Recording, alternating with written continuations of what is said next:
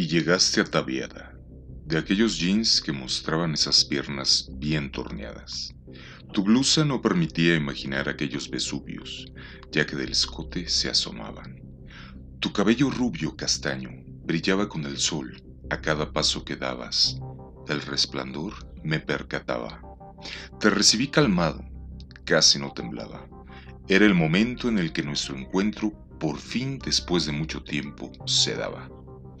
Tomé tu mano tímidamente, al grado que no pude darme cuenta en qué momento de ella me aferraba, así como no me percaté en qué momento mi boca se posó en la tuya.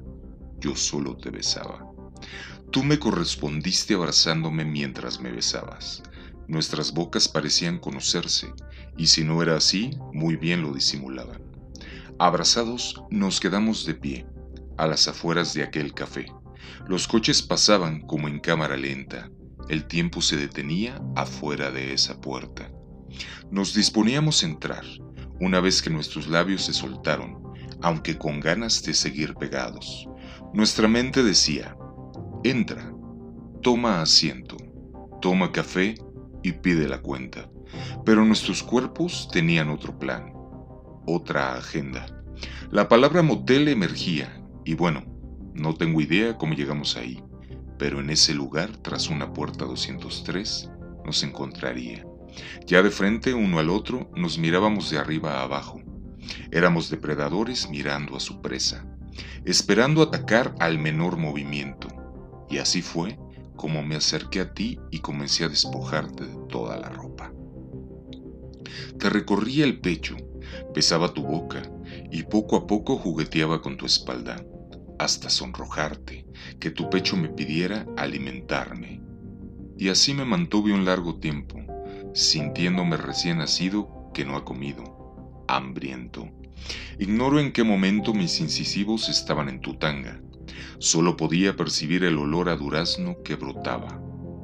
De solo recordarlo, ya me dieron ganas. Lo más rico que había olido, como cuando se te antoja un platillo y solo pretendes disfrutarlo en la cama.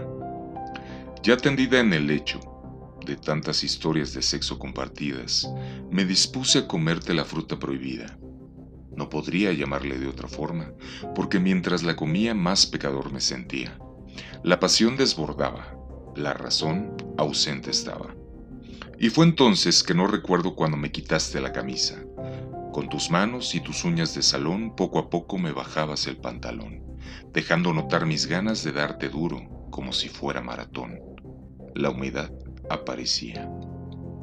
Con tu mano titubeante, aunque decidida, tomaste mi hombría y a tu boca la llevaste, dejando tu huella, tu saliva, marcaste territorio, porque nunca podré olvidar esa habilidad.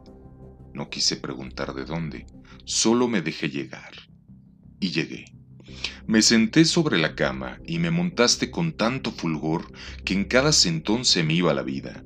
Yo retenía para alargar la letanía, esa melodía compuesta de sexo, pudor y lágrimas de agonía. Indescriptible placer. Te tumbé sobre la cama. Mientras jugueteaba entrar, besaba esos Vesuvios a punto de hacer erupción. Tus pezones te exponían. No podía dejar de comerlos, de lamerlos. Carajo. Nada más me acuerdo y se me abultan las ganas. Era el momento de dejar de ser. Y así lo fuimos. Nos volvimos marionetas de un acto de pasión y locura. Yo adentro moviendo la cadera, tú, llena de mí, compusimos la canción toda una orquesta, una ópera bien dirigida. Entre tus gemidos y los míos, dejamos más que la vida, el alma, mientras desbordábamos agua tibia, no podría llamarle de otra forma. Solo sé que eran las ganas que en el deseo ardían y las fuentes regaban. En ese momento eras toda mía. Cuando más prendados nos encontraba, llegó el tiempo de liberar a la vida, esa que aprisionada guardaba, llenarte toda de mí, de mis ganas, de mis deseos, de mi carne entre tus piernas, visitando el cielo, soltando el alma. Tus ojos y los míos satisfechos se mostraban, se miraban curiosos, como si se reconocieran, como si la amistad entre ellos fuera eterna, como si por fin se encontraban. Y es ahí cuando abrí los ojos. Me percaté que solo fue un sueño, Uno glorioso, que me llevó a recordar, que me llevó al lugar que en mi carne y mi mente permanecen. Tu olor me visitó de nuevo, tus manos invadieron mi piel mojando las sábanas.